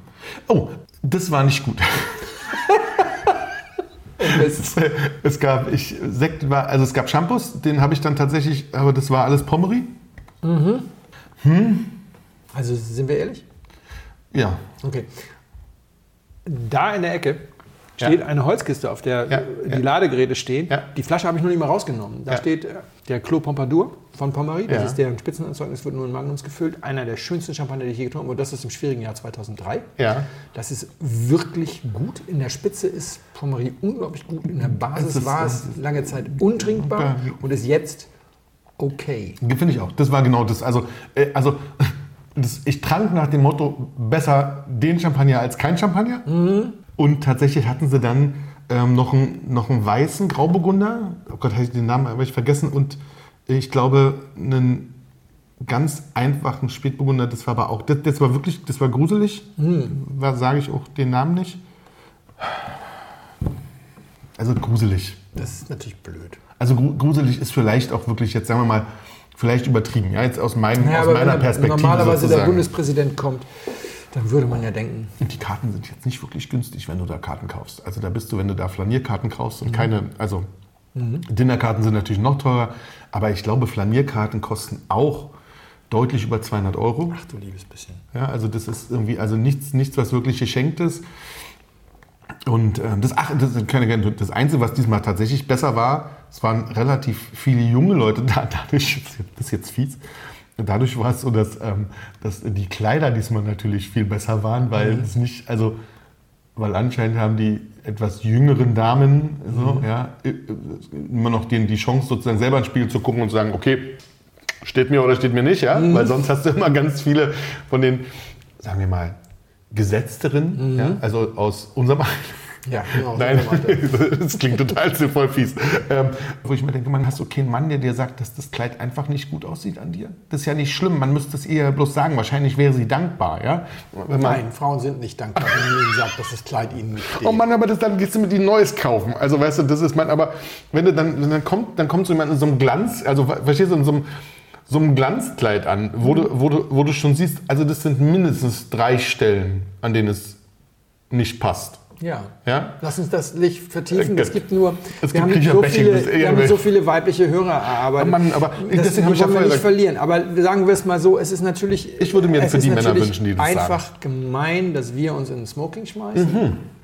Gemein, dass ich zum Beispiel mir dann einfach eine weitere Hose gekauft habe und Die Dito? das ja? Dito? Sakko Ja? muss ich ja nur am Anfang zumachen, dann ziehe ich dann ein bisschen sein. den Genau. Bauch ein. Das stimmt. Genau. Das stimmt. Dann habe ich mir einen Kummerbund geholt, dann ist das sowieso alles nicht mehr so schlimm. Also Genau. ganz ehrlich, wir haben da ganz ungeahnte Möglichkeiten. Also deswegen sollten wir da bitte ganz Dann, se- vorsichtig dann, sehen wir, sein. dann sehen wir noch ein bisschen nett aus mit so einem grauen Bart, verstehst du? Und dann hast du. Ja, aber das, das lasse ich nicht gelten. Frauen sehen auch aus, äh, sehr nett aus. Nein, das ist halt auch- wenn sie, meine, wenn sie nicht die idealen Maße haben. Nein, das meine ich Äh, ja Blöd nicht. ist halt, wenn sie ein Kleid anhaben, was aus einer Zeit stammt, als sie sie hatten. Und das, Genau. Ja, das ist richtig. Aber das ist übrigens das Größte und Schlimmste, was du machen kannst als Ehemann, wenn du deiner Frau sagst, Meinst das hat dir mal gepasst, es passt dir nicht mehr. Das aber kannst du nicht, kannst, kannst, kannst du nicht sagen, du Schatz, äh, wir, ey, wir müssen, das, hat, das hattest du ja letztes Jahr schon, wollen wir nicht ein neues kaufen gehen? Wir sind auf so dünnem Eis, das kannst du dir gar nicht vorstellen. Ja, wahrscheinlich. Natürlich kann man das machen, aber es ist tatsächlich bei uns zum Beispiel so, dass meine Frau ihre Kleider selber kauft und selber bezahlt. Selbstverständlich, wie die meisten Frauen das mittlerweile heute machen. Du bist gerade tatsächlich ein bisschen im falschen Jahrhundert.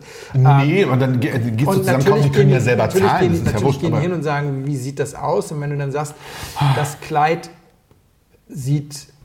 Und dann hast du schon verloren, wenn du zögerst. Also, Ich meine das doch auch gar nicht übrigens, böse. Ich meine, ich, ich freue mich ja auch, freue mich ja auch immer, wenn ist mir jemand das sagt. nicht, ist es nicht viel besser. Ich konnte, aber ich, damit kann ich gut umgehen. Ah. Also, also damit kann ich, wenn mir jemand sagen Es würde, hat jemand kommentiert auf das Video. Äh, dass ich fett aussehe. Ja. ja, ich weiß. Dass du nicht nur Fahrrad fährst. Ja. Ich habe lange überlegt, was will er damit da sagen? Ach, dass du fett geworden bist. Und ja, und ich habe das Video geschnitten. Also das Video, was wir vorhin erwähnt haben, wie Pino, da wird auch ein bisschen Blindflug mitgeschnitten. Also ich, ich Ja, ja. erzähle so ein bisschen über die Arbeit, die ich so verrichte. Und ich bin ja fetter als je zuvor.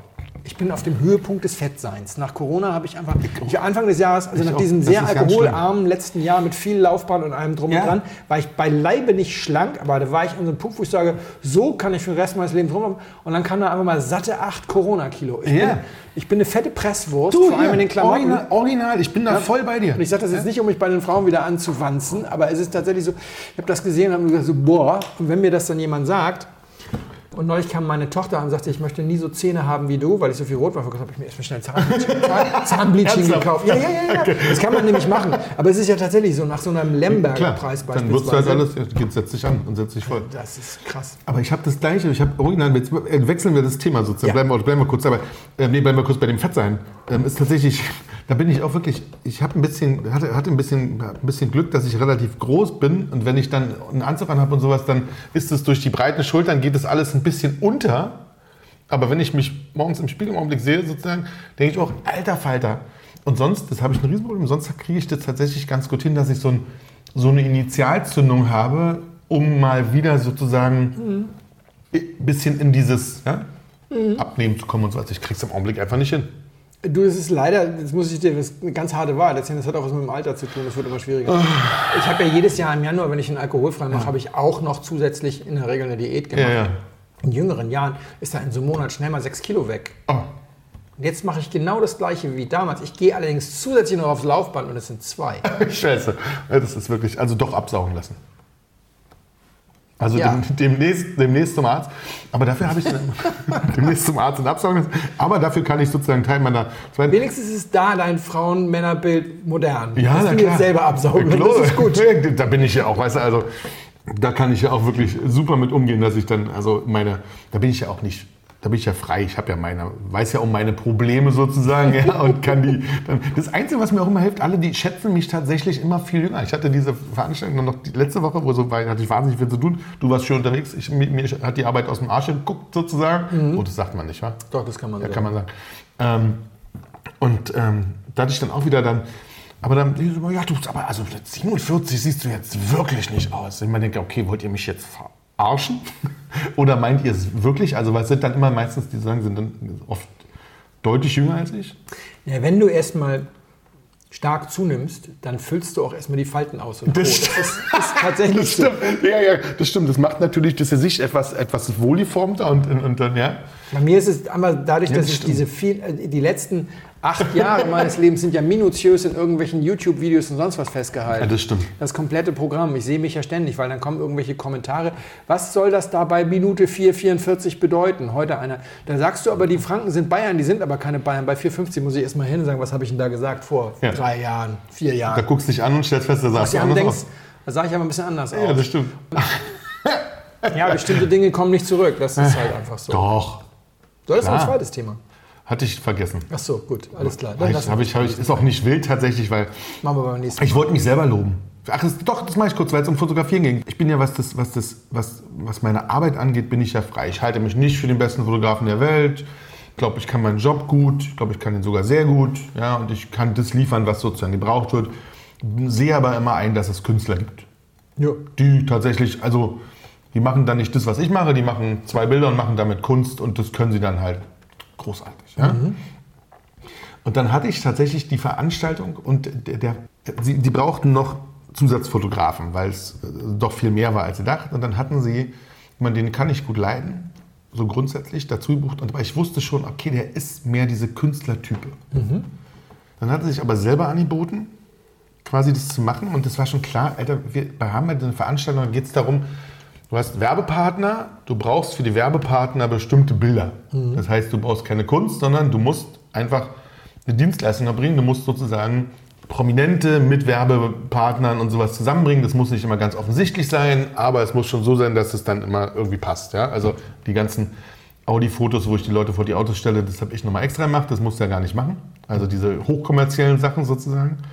Da sind die auch übrigens alle sehr schwierig, die Autofirmen. Da wollen sie wirklich ähm, sehr exakt, dass es wieder, da muss es sehr exakt das Auto stehen, die Leute müssen exakt stehen, es darf nicht verdeckt sein und und und. Also da sind sie auch sehr, sehr hinterher und ich glaube auch, das muss man sozusagen können, weil dann müssen immer noch die Leute ja schön stehen.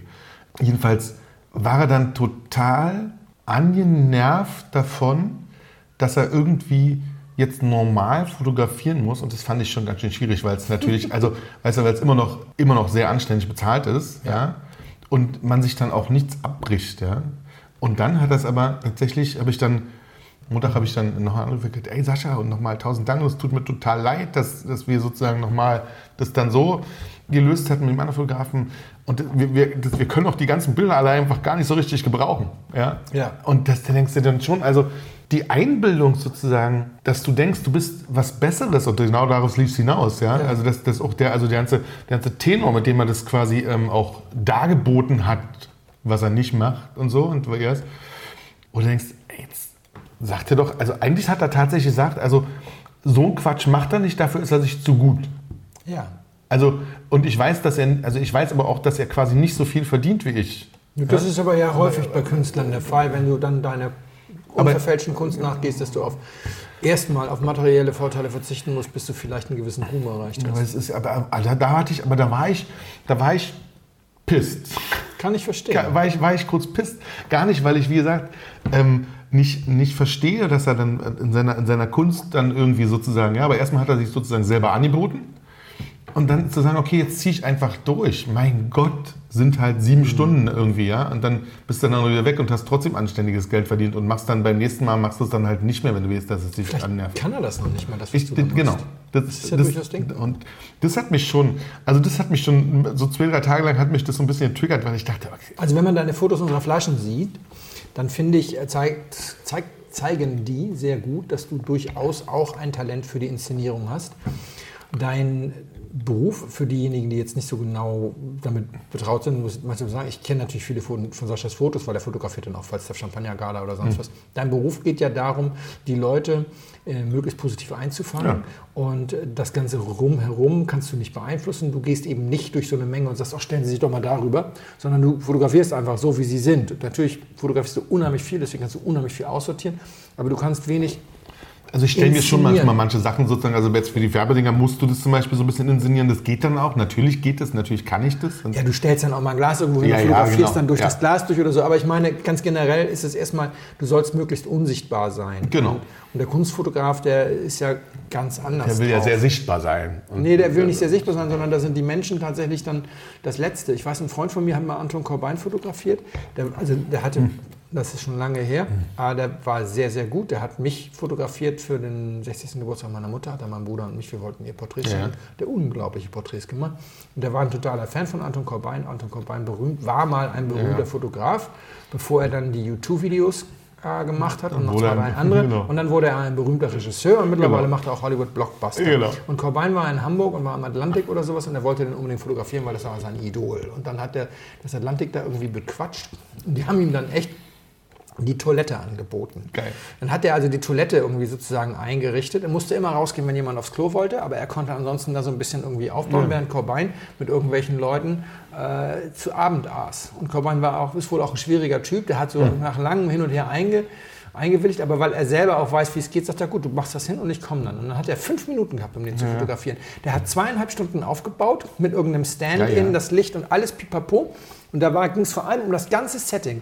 Und am Ende hat sich Corbijn reingestellt und noch nicht mal gelächelt. Weil Ja, er ja. nie lächelt. Ja, und dann hat er ein Dann Foto gemacht. durch. Da hat er mir ein Polar, ein Polar von geschenkt. Also damals noch mit Polaroid vorweg. Das Ja. war, ist vor, wie gesagt, ist schon eine lange Zeit Gibt's her. aber heute wieder. Okay, Mach mal wieder. geniales Foto. Zweieinhalb Stunden. Der Typ ist, äh, zwei, fünf Minuten war der da. Hatte auch nicht mehr Zeit. Also nur aber auch sozusagen den Typen, den du fotografierst. wa? Das macht natürlich viel aus. Also Ja, hättest aber- du dich da nicht stellt, Du bist eigentlich quasi anders. Du, du Ja. musst, du darfst, wenn der, also auf dem Klo fotografierst du sowieso niemanden, aber, aber du musst da quasi durchgehen. Du kannst nicht sagen, warten Sie mal ganz kurz, ich baue mal rund um Nee, natürlich nicht. Ich habe hab Szenar das Szenario, was da ist. Ich muss das so gut, ich muss das für den Kunden so gut wie möglich darstellen. Und zwar so, dass der, dass, dass der Kunde und der, der sich dann anguckt, sagt, ach, da wäre ich aber auch gern gewesen. Mhm. Ja, Das ist aber schön. das ist eine andere Disziplin. Ja, total. Aber es hat mich, wie gesagt, das hat mich sehr ärgert. verstehen. Da war ich, war, ich, war ich genervt. So, zurück. Ich hoffe, du bist nicht genervt vom Nee, Wein. ich bin nicht. Nee, das ist, stellt mich vor eine wahnsinnige Herausforderung. Ich habe gestern und vorgestern viermal quasi von, alt nach, von jung nach alt verkostet, wirklich. Und es waren jeweils mindestens 24 Weine im Fly bis zu 32. Es ging runter bis 63, aber meistens ging es doch so 18, 15, 14 und so weiter. In der, ich würde sagen, wir trinken eine süße Riesling Spätlese. Das wäre meine erste das sind Idee. erstmal 100 Punkte, das stimmt. Und Was war das erste? Ne? süße Nee, Riesling Süd- ich habe das, ja, Ja. alles klar, das stimmt. Und ja. in der Reife werden diese Weine tatsächlich irgendwann so ein bisschen cremig lätschert. Und diese cremige Lätschertkeit schlägt dann irgendwann um in so eine gewisse Würze. Dann ist dieses, dieses leicht laktische, so, so, dieser kleine Film. Ja, ich will das jetzt extra nicht Schleimspur nennen, weil das viel, viel schlimmer klänge. Aber es ist trotzdem so ein, so ein kleiner Film, der da, der da irgendwie ausrollt. Und wenn du sie in dieser Zeit erwischt, sind sie nicht so 100% charmant. Dann kommt so ein Punkt, wo so eine gewisse Würze dazu kommt und das, was man vielleicht auch manchmal Alterssäure nennt, die das Ganze wieder so ein bisschen aufrauen. Oder wenn du von vornherein eine gute Phenolik hast, dann wird das sowieso nie cremig breit. ja. Und eigentlich sollte ich jetzt ziemlich genau den Jahrgang bestimmen können, weil so, ich habe jetzt quasi mehrere Male, wobei das nicht alles Süße waren, Ja. das waren aber mehrere Male sozusagen diesen, diesen Verlauf sozusagen erlebt, habe aber auch festgestellt, dass es doch dann sehr von Anbaugebiet zu Anbaugebiet Und unterschiedlich ist. Winzer zu Winzer. Wir haben hier eine allererste Note von so einem kleinen Film. Ja. Und das wäre jetzt normalerweise fünf Jahre. 2016, 17. 16 ist sehr, sehr frisch. 15 ist ein bisschen wärmer. Die Säure ist nicht so wahnsinnig ausgeprägt. Die ist aber schön. Die ist schön, der Wein ist Ja. wunderschön. Ja, der Wein ist wunderschön. wunderschön, ja. Beginnende Reife. Ja. Wärmeres Jahr 12, 15 würde mir jetzt so einfallen. Für 12 wäre das wirklich in Topform. Aber jetzt wird er gerade so ein bisschen mürber nach hinten raus. Jetzt wird er gerade so ein bisschen älter. Das ist ein Wein, bei dem ich wirklich sage, müsste man noch ein bisschen länger verkosten, um ihn genau einzusortieren. Er wird, Vielleicht er so wird jetzt gerade für den Schwank, ja, vielleicht auch aus dem schlanken Glas nochmal. Ja. Und vielleicht auch noch einen Grad kälter. Mittlerweile ist er Ja. warm. Ja. Gib mir doch noch mal einen kleinen Schluck. Willst du solche Flasche schon mitbringen einfach? Ja, ja, Ja? du kannst sie ja so drehen, dass ich das Etikett Ja. nicht sehe, weil, also wie gesagt, Riesling Spätlese, fruchtsüß, habe ich ja schon gesagt. Äh, jetzt geht es ja eigentlich noch um das Anbaugebiet, um das Jahr. Denn dass das zwingend Mosel, Mosel ist, würde ich noch nicht sagen. gucke jetzt auch nicht hin. Achso, ist das sowieso noch eine Manschette.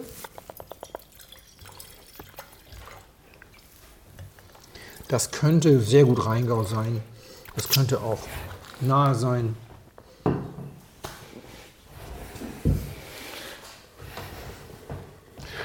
Hm. Jetzt ist er kälter, hat mehr Luft, wirkt ein bisschen älter. Wirkt ein bisschen älter jetzt. Mhm, stimmt sogar.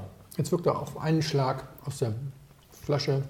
Jetzt hat er deutlich mehr von diesem, von diesem kleinen cremigen Ton. Ich nenne es mal cremig. Das ist, glaube ich, so ganz, ganz. Ja, cremig trifft es, glaube ich, ganz gut. Also dieses cremig, das finde ich ja. Aber ich finde trotzdem, dass die Säure das noch schön trägt.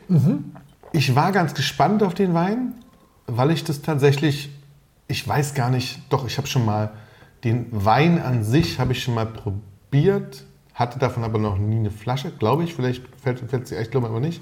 Und war jetzt schon ganz gespannt, auch ähm, sozusagen des Alters wegen. Ja. Also vielleicht sind wir doch.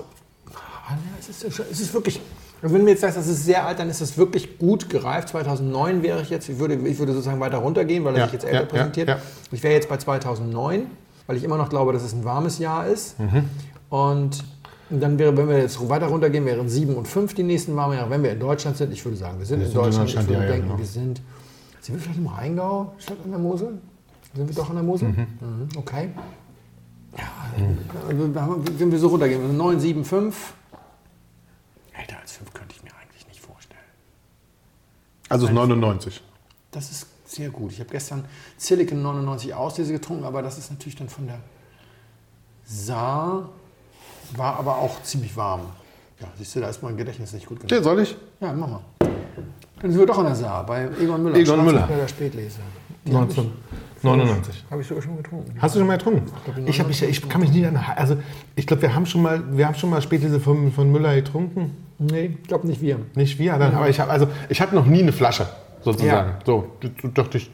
Ja, Aber das hat sich gut gehalten. finde ich. Also, das ist, also ich glaube, das, das entwickelt sich auch wirklich noch gut. Also, das, wenn du jetzt diese, diese, Anfang, diese anfangende Cremigkeit, dann hätte das vielleicht doch sozusagen Potenzial, noch mal 30, 40 Jahre drauf zu legen. Ich meine, sie noch Jetzt Zucker hat es ja. Ganz ehrlich jetzt mal. Also das ist jetzt viel jünger als die meisten anderen 99er. Es reift langsamer. Aber ist das noch ein Vorteil, wenn jetzt ein 99er und ich überlege erstmal 2,9? Du- Irgendwann willst du das Zeug ja Ja, trinken. natürlich, toll. Das stimmt. Also wenn du es nur auf dem Sekundärmarkt kaufen kannst, um es zu trinken, weil den hast du ja auch nicht 2000 Nee. am Hof. Da ich, warte, da hast du noch keinen Wein gekauft, da habe ich auch noch keinen Wein gekauft. Also Wein habe ich jeweils schon mal nicht gekauft, so. Ja, ja, aber nicht so, ja. genau. Und, und willst du jetzt wirklich eine Spätlese haben, die ja jetzt noch lange nicht auf dem Höhepunkt ist, also dieses, ja diese beginnende, ich glaube, das Ding hält noch 30 Jahre, Ja. Wird auch zu einem Träumchen ranreifen, aber und das braucht man auch ab und zu, wie gestern der 63er, das Ja, war ja auch eine Spätlese Ja. und das war perfekt. Da muss man sozusagen wirklich die Sachen weg. Aber das ist natürlich, da hast du recht, das ist natürlich dann irgendwann schade, weil, weil Weil da also gehe ich so nebenan zu Silicon, zehn Jahre, dann hast du zehn Jahre alt, dann bist du fein. und trinke den 99er und der ist jetzt spot on da. Und da kann ich, ein 2009er macht jetzt noch nicht so viel Spaß, aber schon mal. Oder ich gehe zu von Otegrafen, wenn es Ja, ja, um das Kabis geht, Ja. mit den Weltklasse-Kabis. Nehme ich nur fast den Versteigerungskabi für 35 Euro, Geht auch. Stimmt. Aber leg also, 10 Jahre weg und habe das volle Vergnügen. ja. 8% übrigens. War ganz interessant gestern im, im Symposium. Ja, das sind so Sachen, die, die gingen damals noch. Wir haben eine 83er Spätlese gehabt. 83er? Ja, ich glaube. Die hatte 7,5 Alkohol, äh, 40 Gramm Restzucker Krass. Und 8,2 Säure. Das heißt, die ist vollreif gelesen worden. Vollreif gelesen. Das heißt, die war gesetzlich, öchselmäßig, gerade eben über die Spätleseschwelle gesprungen. Krass. Geht heute gar nicht. Ja, Chris, genau. Dann müsstest du das kurz nach der, nach der Blüte lesen. Also, ja, also es ist mein, ich weiß nicht, wie viel der Müller, ich will jetzt hier überhaupt nicht im Schlamm auf. nee, mein vielleicht sechster, siebter, der letzte Kabi letztes Jahr in Wiesbaden war unfassbar gut, einer der besten jungen Kabis, die ich je getrunken habe. Ich will also Der überhaupt halt, nicht so nee, tun. der macht halt wirklich Es gut. sind immer wieder zwischendurch super Sachen. ist ja auch wirklich, wirklich gut. ja, das also, hier ist auch super, wirklich gut, aber wenn du das natürlich kaufst, um es zu trinken, und du bist älter als 40, wenn du es kaufst, bist du geschmiert. Du bist, bist am Arsch. Ja. kannst du, wenn du im Krankenhaus liegst mit 90, Ja. kannst du sagen, In der Schnabeltasse In der Schnabeltasse bitte. Und wenn es gar nicht geht, dann zieh es durch die Kanüle. Ja. Also, Hauptsache, ich krieg süßen, die süße Späte noch, bevor ich abkratze. Ja. guter Wein, sehr guter Wein. Aber das ist, das ist so diese, das ist wirklich die Frage. Ist- Ja, das stimmt. Das ist eine gute Frage. Ja, Ich habe gerade eine Geschichte für, den, soll ich noch einen Schluck? ja, für die Weinwirtschaft geschrieben über Reifenwein und Handel damit. Und da sagte einer der Reifweinhändler, sagte auch, es ist, äh, du kannst das nicht teilweise an den Kunden outsourcen, dafür zu sorgen, dass das Produkt ge- gebrauchsfertig ist. Das kannst du machen, wenn du Ikea bist. Ja? Und Genau. Ja, die. Leute sollen das Ja, aufbauen. Okay, aber, Aber bei Wein ist es ja, ja. aber bei einem Wein für 300 Euro zu sagen, übrigens, und jetzt müssen sie noch 10 Jahre, irgendwas damit machen. Ja. Cheers. Sehr geehrte Damen und Herren, im Namen von Flugkapitän Felix Botmann und Co-Pilot Sascha Radke darf ich mich ganz herzlich bei Ihnen bedanken, dass Sie sich heute für Blindflug entschieden haben. Wir hoffen sehr, Sie hatten eine angenehme Zeit an Bord and wish you a safe onward journey und allzeit einen guten Wein im Glas.